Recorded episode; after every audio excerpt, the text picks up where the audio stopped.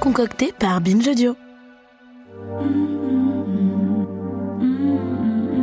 Salut, c'est Judith, d'On peut plus rien dire. Pendant les vacances, on fait une petite pause des débats. Mais je vous propose de faire plus ample connaissance avec notre chroniqueuse Lorraine Boudard. Lorraine, moi ce que j'adore chez elle, c'est son côté snipeuse, efficace et précis. Une de mes chroniques préférées de notre chère Lorraine, c'est pourquoi il faut mettre en place une taxe beefsteak. On réécoute Non mais laissez-moi parler, c'est vraiment insupportable. On peut plus rien dire. Vraiment, c'est n'importe quoi. On peut plus rien dire. Et la prochaine fois, ça sera quoi? On peut plus rien dire. Qu'est-ce que c'est que ça On peut plus rien dire. On va le dire quand même. Salut Lorraine. Salut Judith. Et oui, ça y est, c'est officiel. La saison de la raclette est officiellement ouverte.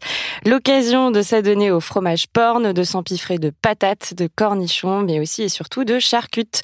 Or, on le sait, en plus de boucher nos artères, la barbaque défonce la planète. Ma proposition, Judith, ce serait donc de taxer la viande comme on taxe les clopes. Et cette taxe, je l'appellerais la taxe beefsteak. Parce qu'on a beau parler de la mode végane et des grands méchants ayatollahs du tofu, eh bien, figure-toi que la consommation de viande en France, elle est très loin de diminuer. Chaque année, les Français ingurgitent 87 kilos de bidoche, soit 8 fois plus que les recommandations de l'OMS. Et c'est un chiffre qui est à peu près stable depuis les années 70. À l'échelle mondiale, ce sont 82 milliards d'animaux terrestres qui sont abattus chaque année pour qu'on les mange. 82 milliards d'animaux tués tous les ans. Moi, chères auditrices, chers auditeurs, j'aimerais que ce chiffre vous révolte.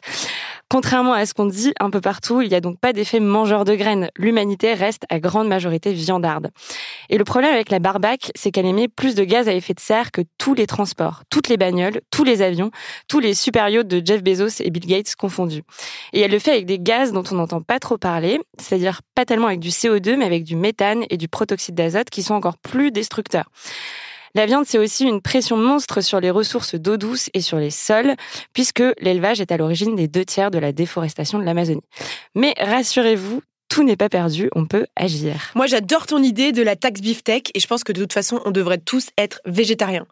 Mais j'entends d'ici les râleurs râler en disant qu'on a bien assez de taxes, nanani, nanana. Et oui, et pourtant, euh, c'est faux, puisqu'en France, la viande profite d'un taux de TVA réduit de 5,5%, au même titre que les brocolis, les protections hygiéniques, les livres ou les équipements pour handicapés. Et alors même si on se contrefiche de la planète, l'OMS classe la charcuterie comme cancérogène certain et la viande rouge comme cancérogène probable. On est donc dans une situation totalement absurde où on applique une fiscalité réduite au cancer, un peu comme si on donnait des chèques cadeaux pour la cirrhose. Pour comparaison, les clopes, c'est plus de 80% de taxes. Sur les 10 euros d'un paquet de Marlboro, 8 vont à l'État, notamment pour financer la Sécu. L'idée de la taxe beefsteak, ce serait donc de faire à peu près pareil. Pas de faire trinquer les consommateurs, mais de refléter le juste prix de la viande. Pas de punir ou de faire la morale, mais d'envisager un autre modèle de société. Parce qu'avec l'argent collecté par cette taxe, on pourrait faire plein de choses. On pourrait financer la restructuration de la filière agricole, on pourrait aider les ménages les plus modestes dans leurs achats alimentaires, on pourrait instaurer une taxe à 0% sur les fruits, les légumes et les protéines végétales.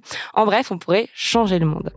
Parce que la réalité, c'est que le changement climatique est irréversible le climat de 2020, on l'a déjà perdu, c'est trop tard, il est derrière nous. Donc la raclette, c'est plus qu'une histoire de convivialité à la française, c'est un sujet politique. Alors, Judith, camarade, passons à l'action, taxons le cochon. On peut plus rien dire. Nous, on se retrouve le vendredi 7 janvier pour le prochain épisode d'On peut plus rien dire. Et d'ici là, on compte sur vous pour porter vos convictions et garder la tête bien haute.